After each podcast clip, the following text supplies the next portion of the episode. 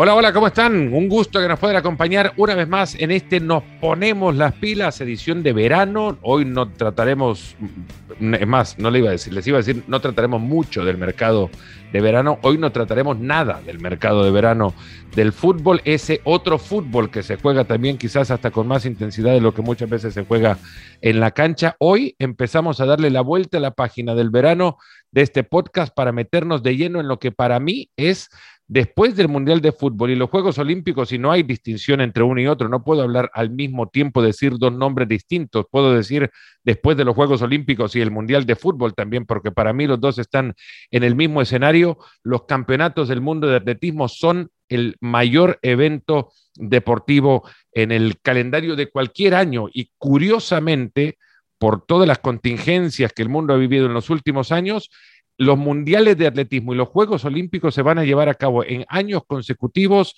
en cuatro años seguidos. Tendremos Juegos Olímpicos, dos mundiales y posteriormente los Juegos Olímpicos de París. O sea que para los amantes del atletismo son años maravillosos. Va a ser un, espacio de cuatro años, habría dicho Olimpiada, pero no lo es. Va a ser un espacio de cuatro años espectacular. Y hoy, con creo, la ambición de poder producir el espacio que a ustedes les ayude a entender el campeonato del mundo de atletismo de la mejor manera posible, hemos reunido acá a dos que entienden muchísimo de ese fantástico deporte.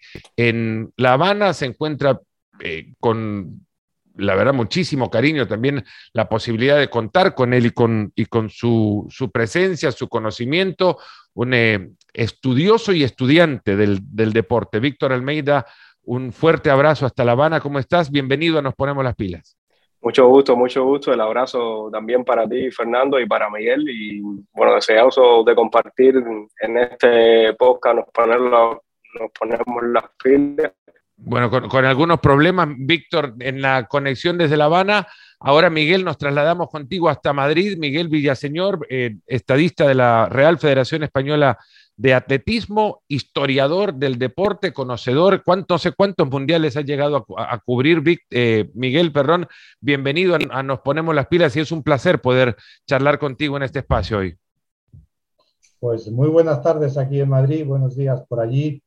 Eh, encantado de estar con vosotros y de compartir estos minutos hablando de, la pasión que nos une, que es, en este caso, el atletismo.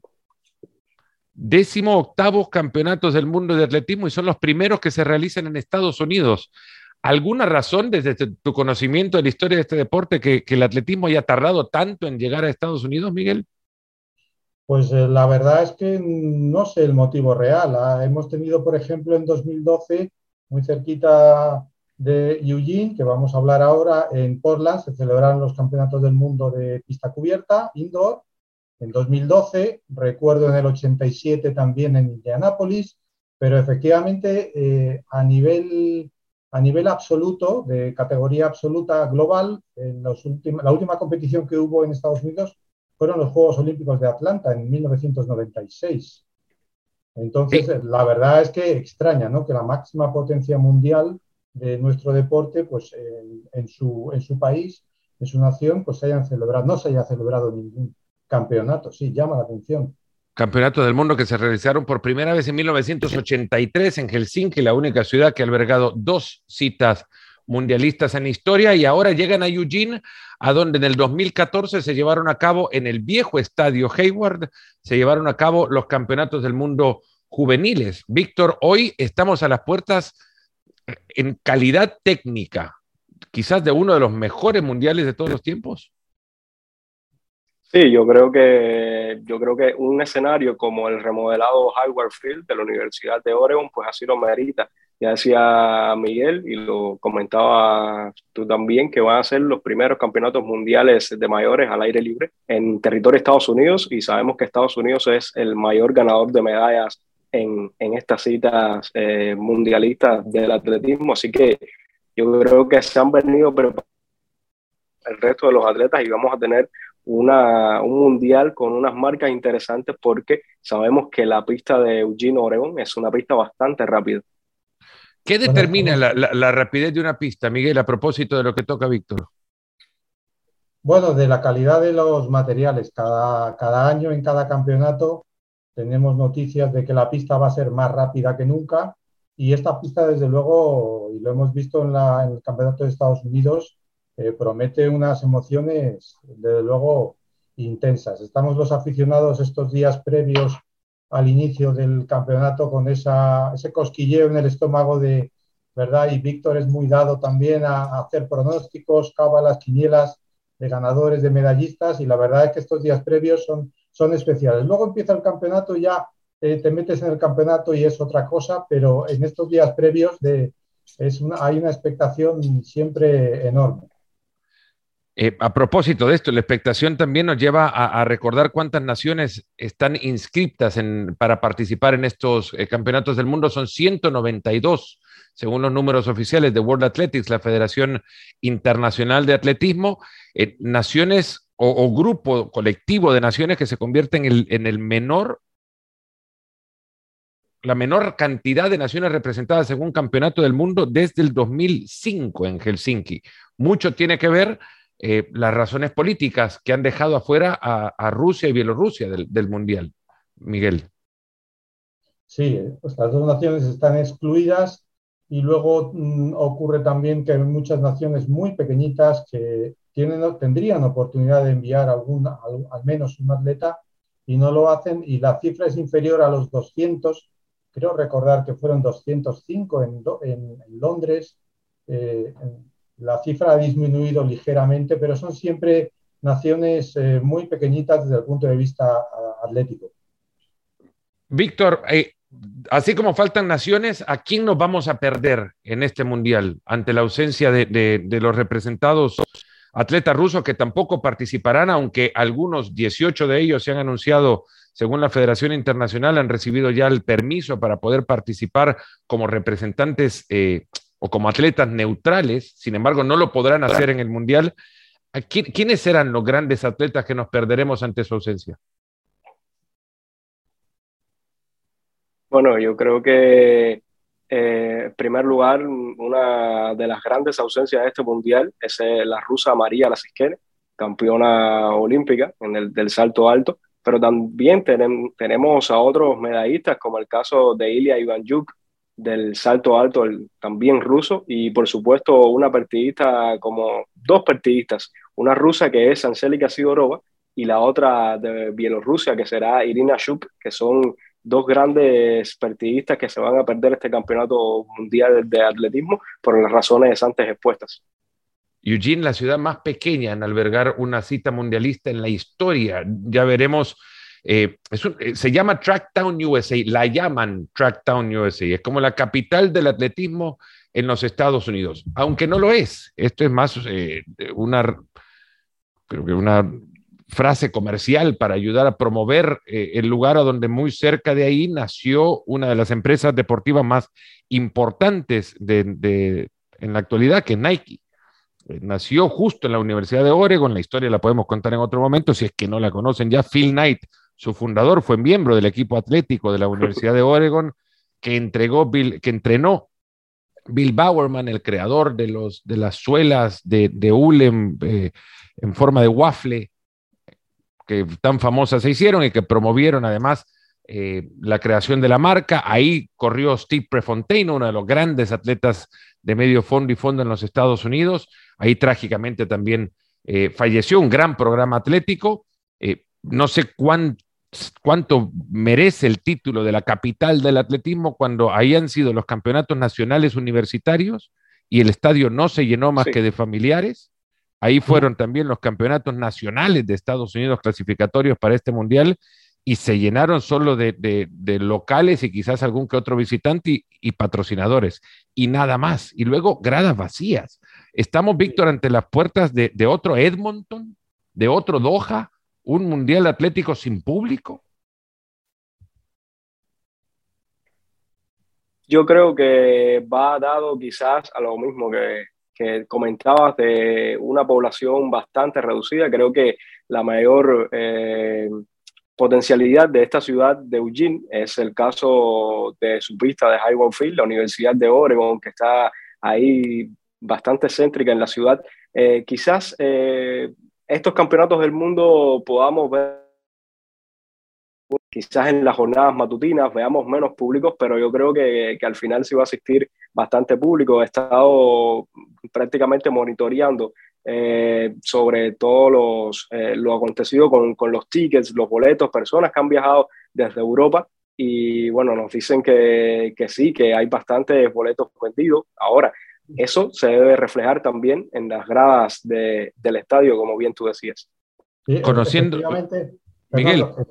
sí, efectivamente, mm, veíamos las imágenes en los campeonatos de Estados Unidos y la verdad es que nos alarmamos mucho, pero como dice Víctor, las últimas noticias parece que son tranquilizadoras en el sentido de que se han vendido bastantes entradas, bastantes tickets eh, y que estará el estadio lleno o casi lleno. Es un estadio pequeño, es precioso, pero es un estadio que de por sí tiene una capacidad de 2.500, me parece que son 2.500 espectadores, perdón, 12.500 espectadores, que bueno, hablando de grandes estadios no es mucho.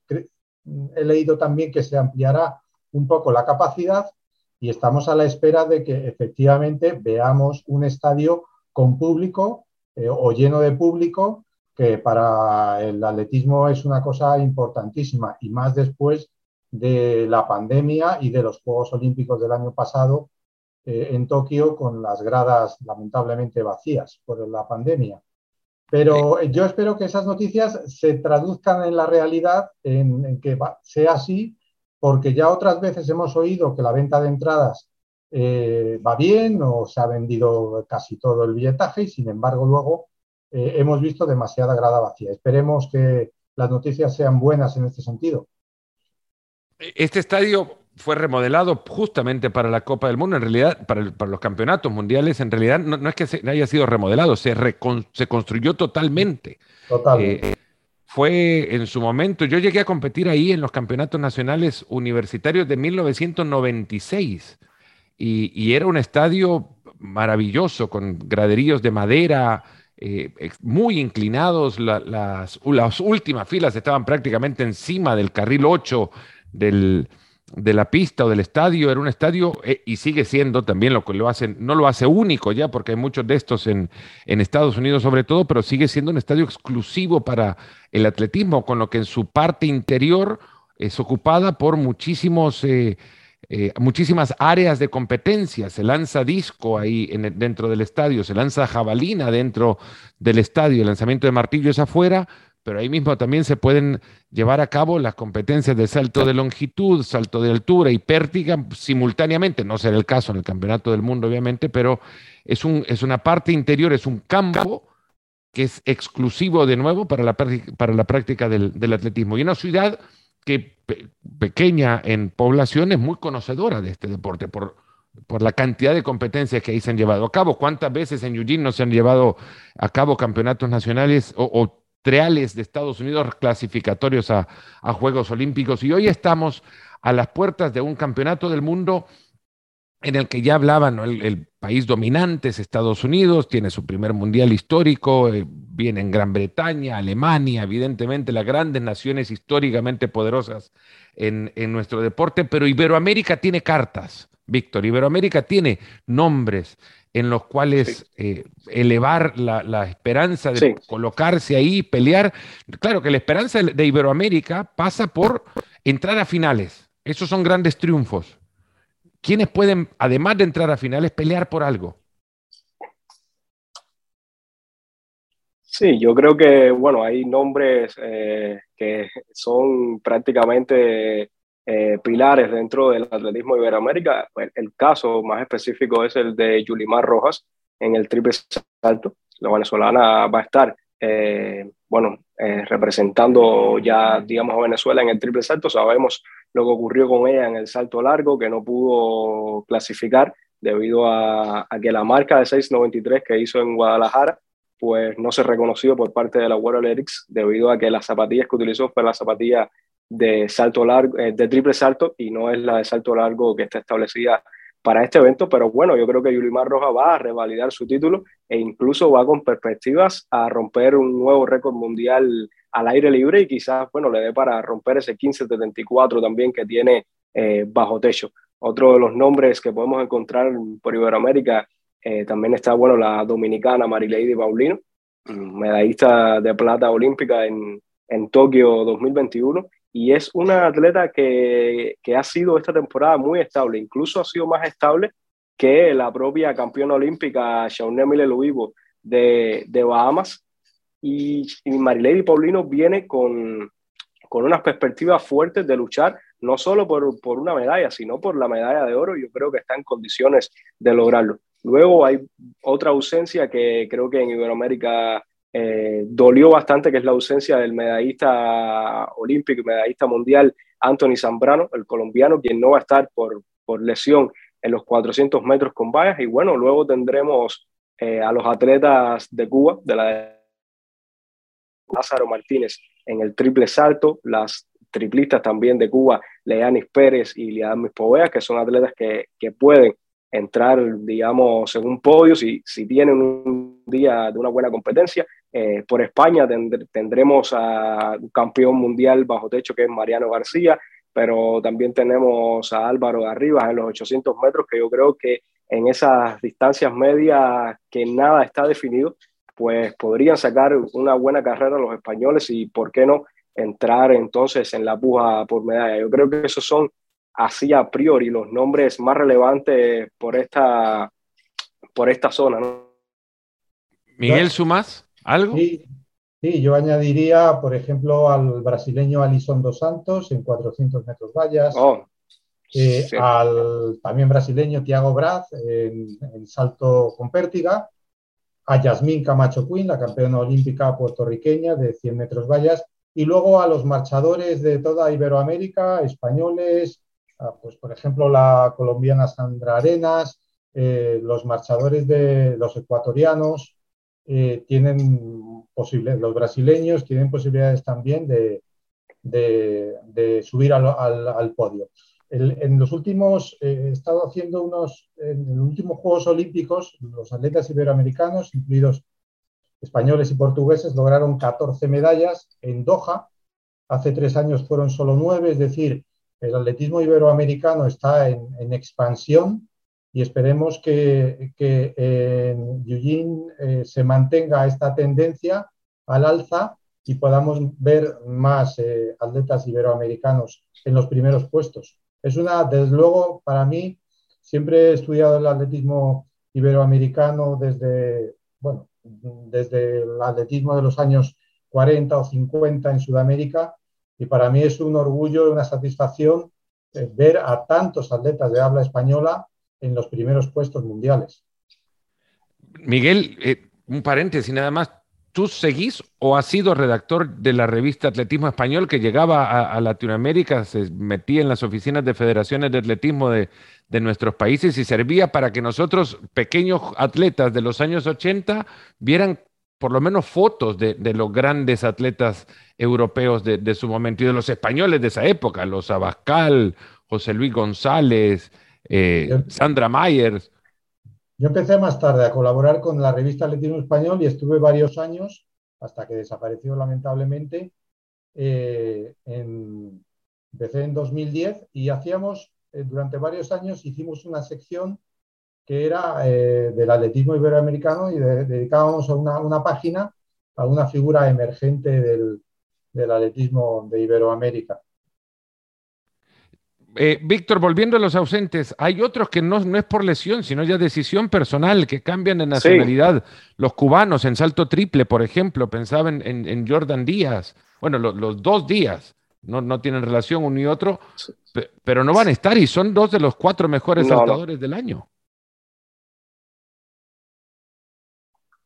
Sí, es algo que, que ya se hace común, ¿no? En, sobre todo en las delegaciones cubanas tenemos a Jordan Díaz, que ya está nacionalizado español, pero por el tiempo que debe esperar para competir eh, en un evento mayor oficial de World Athletics con España, pues tiene que, eh, tuvo que, que prescindir de, de, su competencia en los Juegos Olímpicos y ahora del Campeonato Mundial. Y el caso de Andy Díaz, que es también, de hecho, ahora en 2022 es el segundo solo por detrás de Jordan, que más ha saltado. Eh, Andy Díaz está, con el club Libertas Liverno de, de Italia y, está compitiendo por su cuenta. Tampoco va a ir al Eugene por problemas con la federación. Y bueno, esto también viene condicionado por parte de uno de los casos más connotados del presente.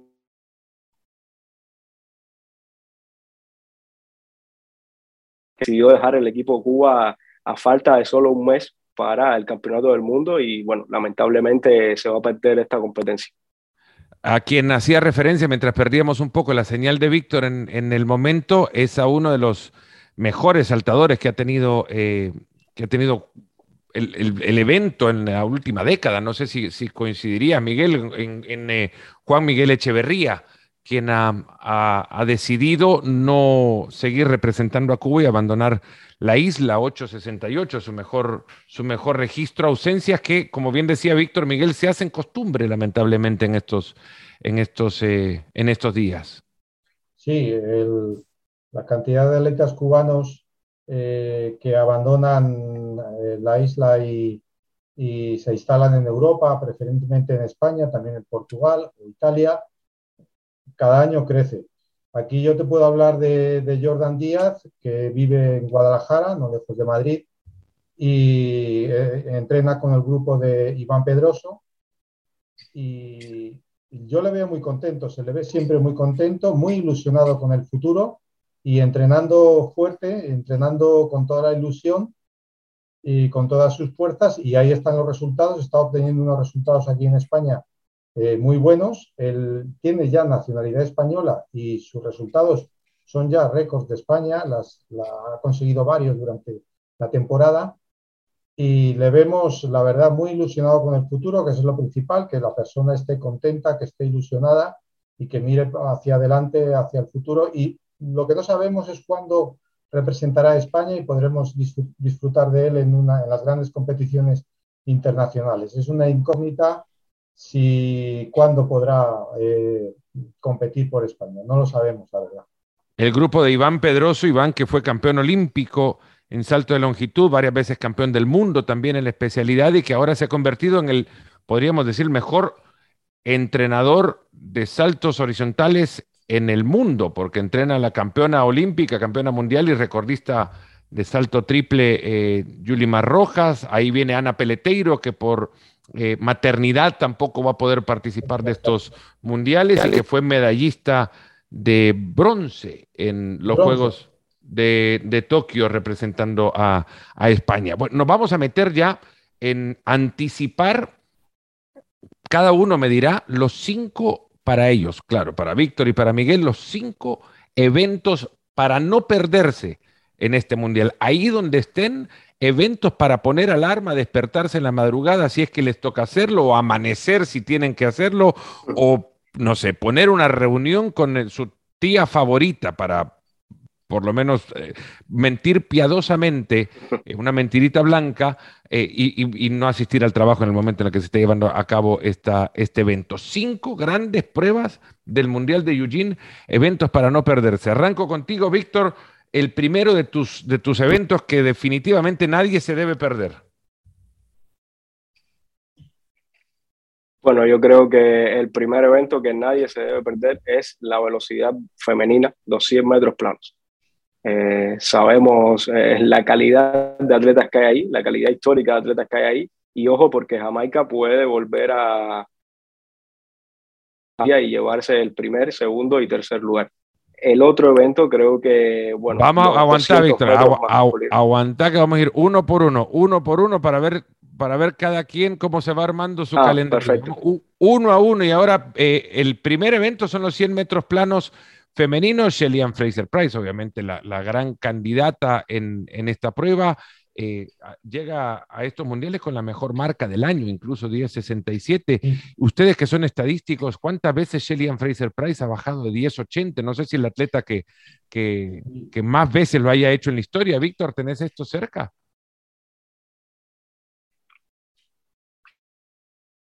que más veces ha bajado de 10.80 en la historia y con diferencia ha bajado en más de 20 ocasiones de 10.80, se le suma esto, este 10.67 que tiene, que este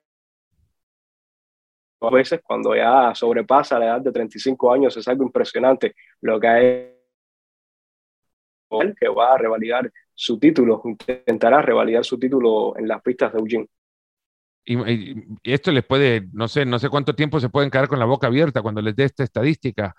Eh, Shelly Fraser Price, el promedio de las 10 mejores marcas de 100 metros de Shelly Fraser Price es de 10.68. Promedio de las 10 mejores marcas de su carrera. Eh, múltiples veces campeona olímpica, lo hizo y en tres ocasiones, dos veces lo hizo en los 100 metros planos. Tu, primer evento para no perderse, Miguel. Pues los 400 metros vallas eh, masculinos, eh, con el campeón olímpico y récordman mundial, el noruego Warholm, también con el estadounidense Ray Benjamin y con el brasileño Alison dos Santos. Son los tres grandes favoritos al podio. Pero en cualquier otra, en cualquier otra circunstancia, el noruego Warhol sería el gran favorito, pero llega algo tocado, algo lesionado, no lo hemos podido ver este año, ha estado recuperándose, va a, competir, parece que va a competir, las últimas noticias nos dicen eso, pero tenemos la duda de en qué forma podemos encontrarle, si va a ser capaz de correr por debajo de los 47 segundos, que sus rivales sí lo van a hacer. Y entonces ahí tenemos esa gran incógnita cuando él mismo se encargará de disiparla en las eliminatorias, en las semifinales. Cuando llegue la final tendremos más datos, pero ahora mismo es una incógnita la recuperación de Carsten Warhol. Aprovechando que te tengo acá, Miguel, ¿a dónde pones el, récord mundial de Warhol en Tokio? Eh, yo cuando lo, vi, yo pensé, yo, esto es Bimon, Sí, sí, es que eh, fue, fue, un, eh, fue un shock, porque es que es una marca que no era de 400 vallas. Las marcas de 400 vallas son 48, 47. El récord mundial eh, hasta hace no mucho de Kevin Young, 46, casi 47, y de repente él corre en menos de 46. Parece una marca de 400 planos, de 400 lisos, no de 400 vallas. Es, fue, fue fue efectivamente como un Bob Beamon. algo así, tuve la fortuna de verlo con Félix Sánchez en la grada del, Estadio Olímpico de Tokio y Félix se quedó sin hablar casi un minuto, con las manos a la cabeza y sin hablar. No lo podía creer. Y Félix Sánchez ganó dos veces en Juegos Olímpicos esa, esa prueba. Víctor, tu segundo evento, ya tenemos los 100 femeninos, los 400 metros con vallas masculino. Ahora Bueno, ahora voy por la versión, eh, un evento que sin duda será espectacular con otra recordista mundial eh, precisamente en Tokio como lo es Sidney McLaughlin. Creo que es ella con Dalila Muhammad las únicas atletas que han bajado de 52 segundos en la historia y ya este año a romper el caso de McLaughlin su récord mundial eh, em, de, que había hecho en Tokio, pues lo volvió a romper este año y creo que eh, está en una forma espectacular y hay que tener mucho ojo con la atleta de Países Bajos, Femke Bol, quien si bien no ha descendido aún de la barrera de los 52 segundos, es otra de las que viene a por registrar. Y algo y cuidado darle buena competencia a las favoritas que serán Sidney McLaughlin y Dalila Muhammad en los 400 metros vallas. Las tres en el podio de los Juegos Olímpicos pasados, y es más, eh, esto no lo digo de memoria, lo aclaro, eh, nota aclaratoria, diría acá, cuando empieza Víctor con un evento, me pongo en, la, en el ranking mundial del año y me metí en el archivo de Sidney McLaughlin, ella ha corrido sus dos de sus cuatro mejores marcas en la nueva pista de Eugene, con lo que ya eh, el récord del mundo fue establecido en la pista de Eugene y, y lo hizo también el año pasado, creo que la primera vez que corre debajo de 52 segundos, lo hizo ahí también. Y una anécdota de Femkebol, me colé a la zona de premiación, esto lo digo un año después porque ya no me pueden hacer nada en Japón, no me pueden retirar la credencial, me colé a la zona de premiación de los 400 vallas, estaba a 4 o 5 metros tapando mi credencial para que no se notara que era credencial de prensa y no tenía absolutamente nada que hacer ahí. Y la premiación la aligeraron en el calendario para que pudiera ser realizada a la hora de la ventana prime time en Estados Unidos. Las chicas terminaron de correr e inmediatamente la llevaron a la zona previa a, salir a la premiación para que fuese antes de cerrar la transmisión prime time de NBC en Estados Unidos. Todavía estaban respirando agitadamente y estaban teniendo sus primeras conversaciones. Femke Ball tendría 20 años el año pasado, 19 quizás. Eh, se acerca a, Muhammad y a, y a McLaughlin y agitada todavía y con una voz inocente y la ingenuidad de una recién surgida en el gran atletismo, les dice, eh, cuando las vi, entrando en la última recta, cuando las vi y las vi que las tenía a una valla, dije, ¿estoy corriendo rápido o qué lento van ellas? Pero tenerlas cerca era, me dijo, me asusté cuando las vi tan cerca, porque yo creía que iba corriendo rápido, pero cuando las vi dije, mm, me parece que están corriendo lento, y claro que no. Eh, en ese momento establecieron el récord mundial y la carrera más rápida de la historia. Miguel, tu segundo gran evento. Bueno, eh, Víctor ha dicho uno que iba a decir yo, así que tengo aquí preparado. Suplentes. Este evento es el lanzamiento de peso de la bala de CIS masculino. Después de, del Campeonato Mundial de Doha, en el que la final de lanzamiento de peso fue de los momentos más emocionantes de todo el campeonato, con eh, tres atletas separados por, creo recordar que por un centímetro, puede ser, sí. Eh, este año, mm, el año pasado, ya eh, el norteamericano Ryan Krauser superó, batió el récord del mundo y ahora se presenta en, en Eugene sin, ser, no ha sido nunca campeón del mundo y quiere ese título también para él pero no se lo pondrá nada fácil su, compatriota Joe Kovacs y tampoco el, el neozelandés Tom Walsh. Luego hay una playa de, también de, lanzadores como el brasileño Darlan Romani, que fue campeón del mundo a cubierto este último invierno.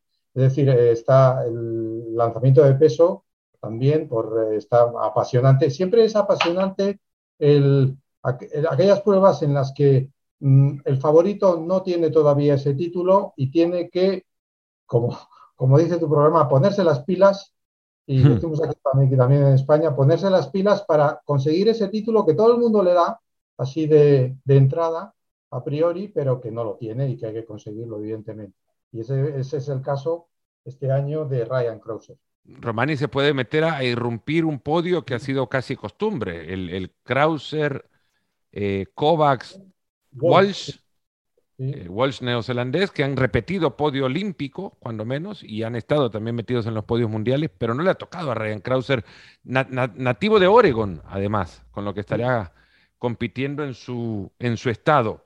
Eh, Víctor, tercer evento.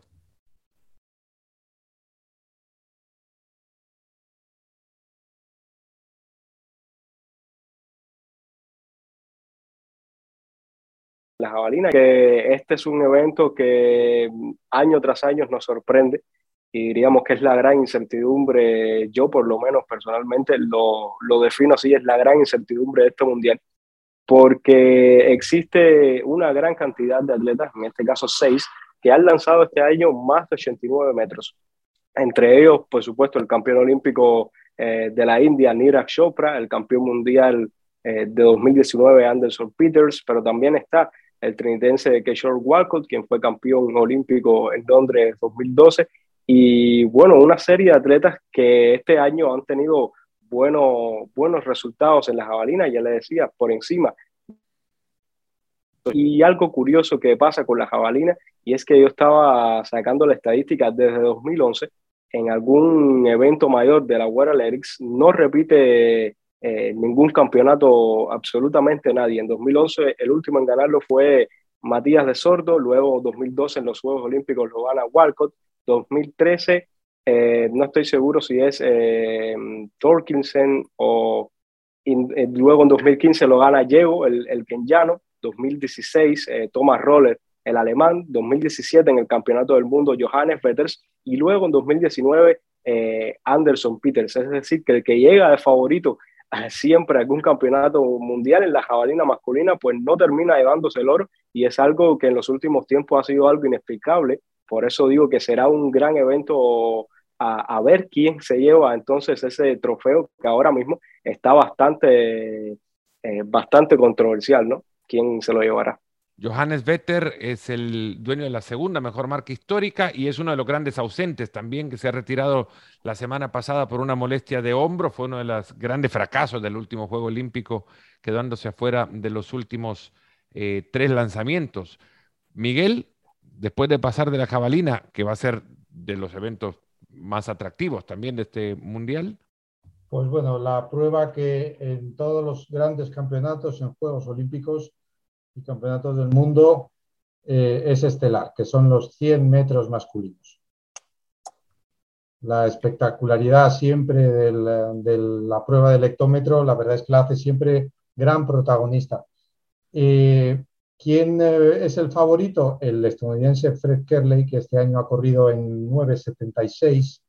Es el favorito para lograr el título pero desde su propia casa, los propios compatriotas suyos, Trayvon Bromel o Christian Coleman, no se lo pondrán fácil. Parece en inferioridad de condiciones ahora mismo el campeón olímpico, el italiano que nos dio la sorpresa el año pasado, Marcel Jacobs. Parece, no parece en la forma del año pasado, no parece que, que esté en condiciones de incluso subir al podio. Yo creo que ahí puede darse un triplete que decimos por aquí, un triplete estadounidense y que copen los tres primeros, los tres primeros puestos. Desde luego, yo creo que Kerley es el gran favorito. Miguel, ¿algún caso que, que recordés de un atleta que haya sido medallista? No pasó en mundiales jamás. Medallista en 400 metros, Kerley fue bronce en Doha y que ahora pelee por subirse el podio en 100 metros. No te hablo de un mundial, en mundiales no ha pasado, en Juegos Olímpicos tampoco, pero Alguien que baje de, de velocidad. De, Hemos tenido grandes corredores de 400 que han corrido muy rápido los 100 en algún momento de su carrera, como Michael Johnson o como el sudafricano Van Niekerk, que tienen grandes marcas también en 100, pero que en un gran campeonato o en grandes campeonatos hagan esa combinación realmente eh, es eh, totalmente extraordinario. Hay una, hay una estadística mm, por puntos con los atletas de 100, con las marcas de los atletas con 100, en 100, 200 y 400 metros. Y yo creo, no sé dónde estará ahora Kerley, porque hace tiempo que no la veo, pero estará en los primeros lugares, si no el primero, porque el que destaca mucho en 100 destaca bastante menos en 400 y viceversa. pero lo de este atleta es realmente extraordinario. Es velocidad, pero son dos tipos distintos de, Claro, claro, es totalmente distinto, o sea que es extraordinario lo de Kerley. Víctor, nos vamos acercando ya al cuarto evento que no hay que perderse de este mundial en tu lista. Sí, creo que, bueno, voy a decir que mi cuarto evento será el salto con pértiga masculino. Eh, creo que tendremos eh, un gran representante, eh, quizás el mayor representante de la historia del salto con pértiga masculino, que es Armando Plantis, aunque solo tiene 22 años. Y Armando Plantis récord mundial, su propio récord mundial al aire libre, que lo puso hace algunas semanas con 6 metros 16. Y quizás este, este mundial sirva, por supuesto, en primer lugar para eh, coronarse campeón mundial. Sabemos que él en la edición de 2019 pues se dio ante el estadounidense Sad Kendricks y este año él viene con la idea de coronarse campeón mundial y así tener entonces mundial al aire libre y campeón mundial bajo techo. Ha sido también el año este eh, para el renacimiento de Tiago Braz, que no encontraba alturas como las que ve ahora en, el, en la temporada desde que ganó los Juegos Olímpicos de, de Río, superando a Renault Villeneuve, superando, eh, valga la redundancia, eh, em, omito la palabra, pasando por arriba de los seis metros en, en, aquel, en aquel Juego Olímpico que ganó en su casa. el penúltimo gran evento de tu lista, Miguel. Pues eh, elijo otra prueba masculina que son los 110 metros vallas. Aquí el equipo estadounidense eh, presenta cuatro atletas, eh, a cada cual mejor, y solo vemos realmente a un atleta que les pueda hacer frente, que es Hansle Parchment de Jamaica, pero los otros cuatro atletas estadounidenses son temibles. Grant Holloway, que fue campeón mundial en Doha, Parchment, no lo he dicho, fue campeón olímpico el año pasado. Y le harán frente Grant Holloway, que fue campeón mundial en Doha, es un recordman eh, mundial en pista cubierta de los 60 vallas. Devon Allen, que corrió en 12.84 a solo 4 centésimas mm. del récord del mundo a primeros de junio, hace casi un mes justamente. Y luego tenemos a Trey Cunningham y Daniel Roberts, que ganó las pruebas de selección. Eh, Grant Holloway compite con la invitación, el wild card de la de World Athletics.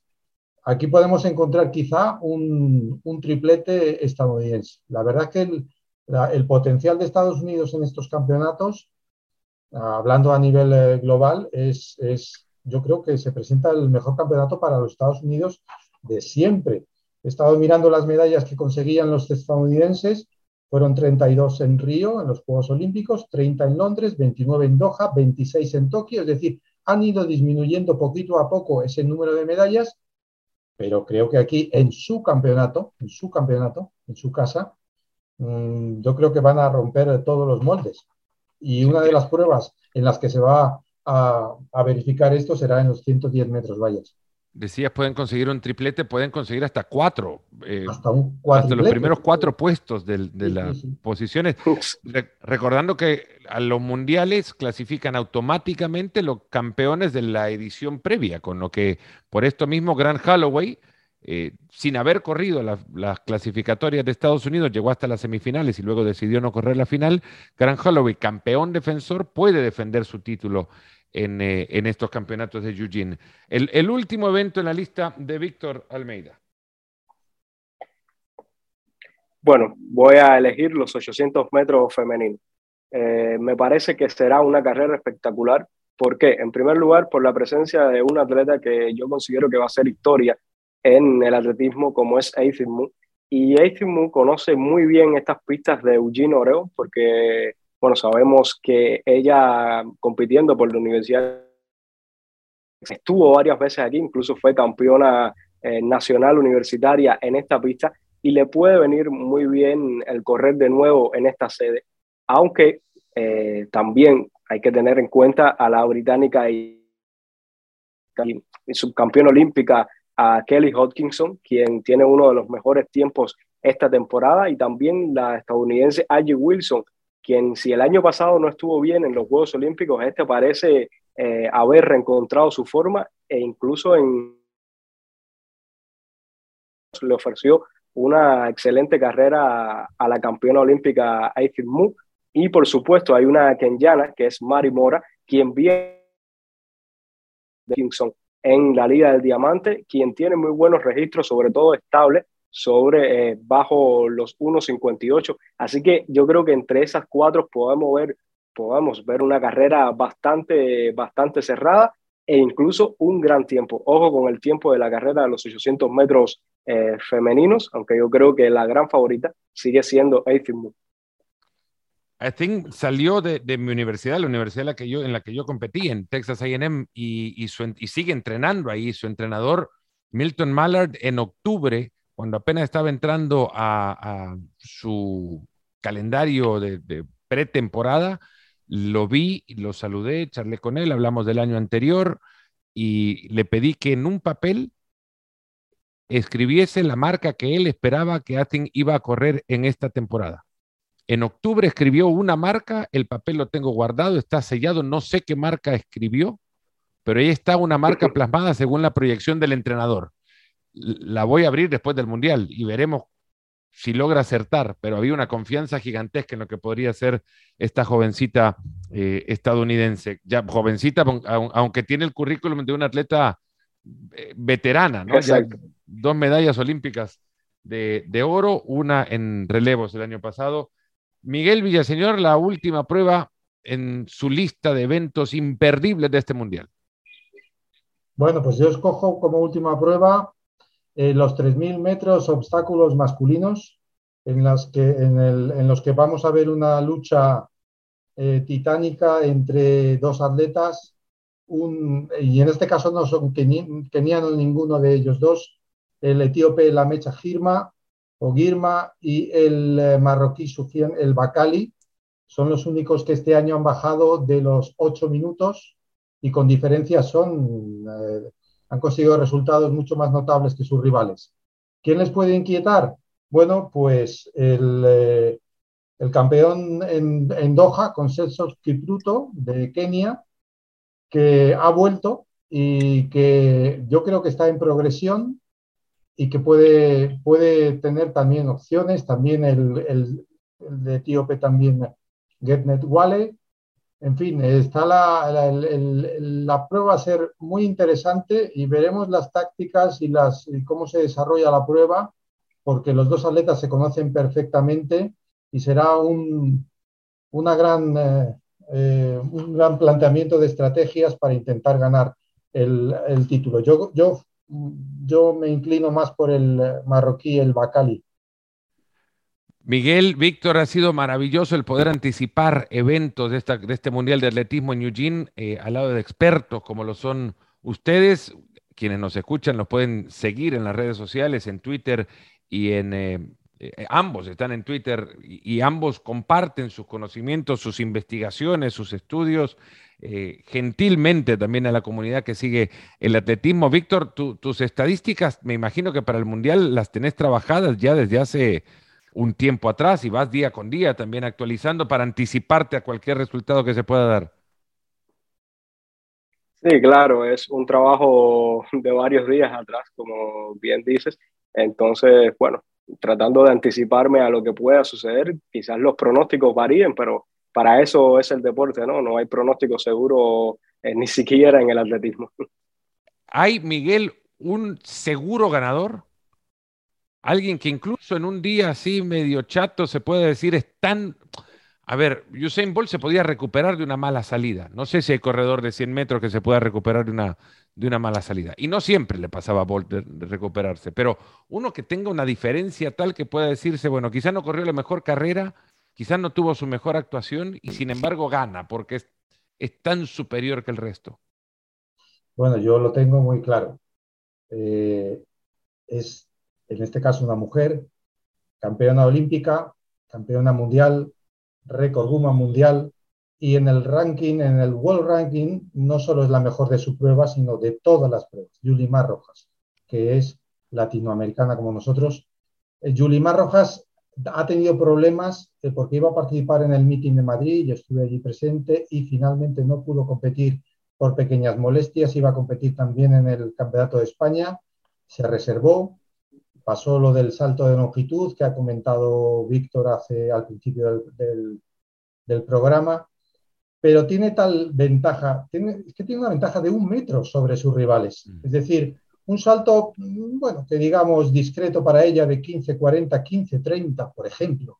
Si no está en plenitud de facultades, mmm, gana el título por a lo mejor medio metro o más de medio metro a sus rivales. Yo creo que esa es la mayor, eh, la favorita más clara de todo el campeonato. Espero no equivocarme. Ahí la tendríamos. Tendría que una catástrofe tendría que suceder para que Yulimar no, no se alce con un título mundial. Y como ya decía Víctor en el anticipo de, de, estos campeonatos en el arranque del programa, quizás estamos también a las puertas del primer salto por, en, por encima de los 16 metros en la historia de este deporte.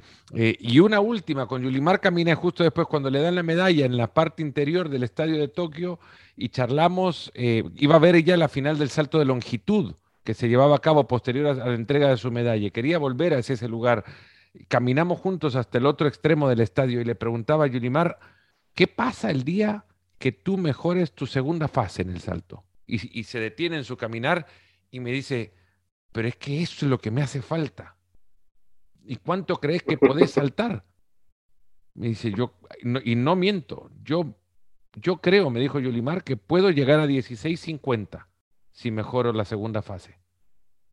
Eso es una, es, es una barbaridad, es como que a Messi le digan sí. que si me, mejora la derecha llega en aquella temporada a 120 goles y no a 80, ¿no?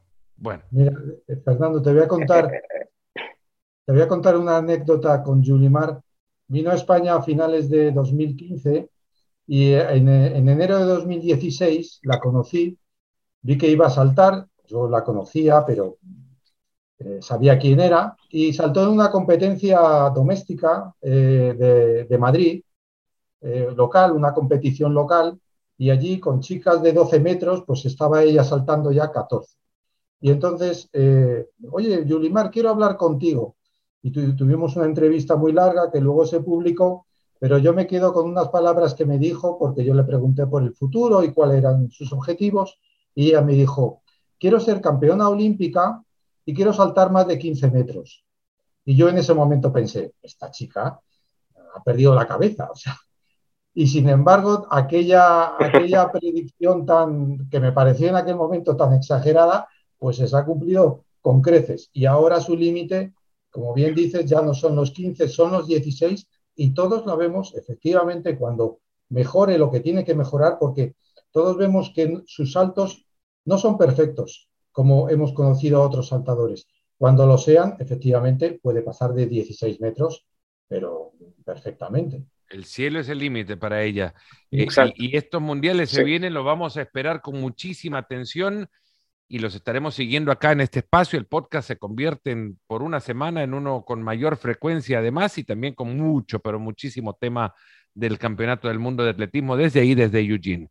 A Miguel Villaseñor en Madrid, a Víctor Almeida en La Habana, les quiero agradecer muchísimo por el tiempo que nos han regalado para poder estar en este espacio y creo que la expectativa se ha cumplido. Acá les dejamos el mejor anticipo que ustedes pueden escuchar en español del Mundial de Atletismo de Eugene. Miguel, Víctor, gracias. Muchas gracias a ti, Fernando. Muchas gracias a... Sí, gracias, gracias a ti, Fernando, y gracias a Miguel también eh, por compartir con dos grandes como ustedes estos conocimientos. Y, a ustedes también por haber llegado hasta acá y por habernos escuchado en otro episodio más de Nos Ponemos las Pilas. Recuerden enviar sus comentarios. Nos escuchamos en el próximo ya desde Eugene durante los Mundiales de Atletismo de este 2022 fascinante. Un fuerte abrazo y hasta la próxima. Un abrazo. Adiós. Chao. Abrazo.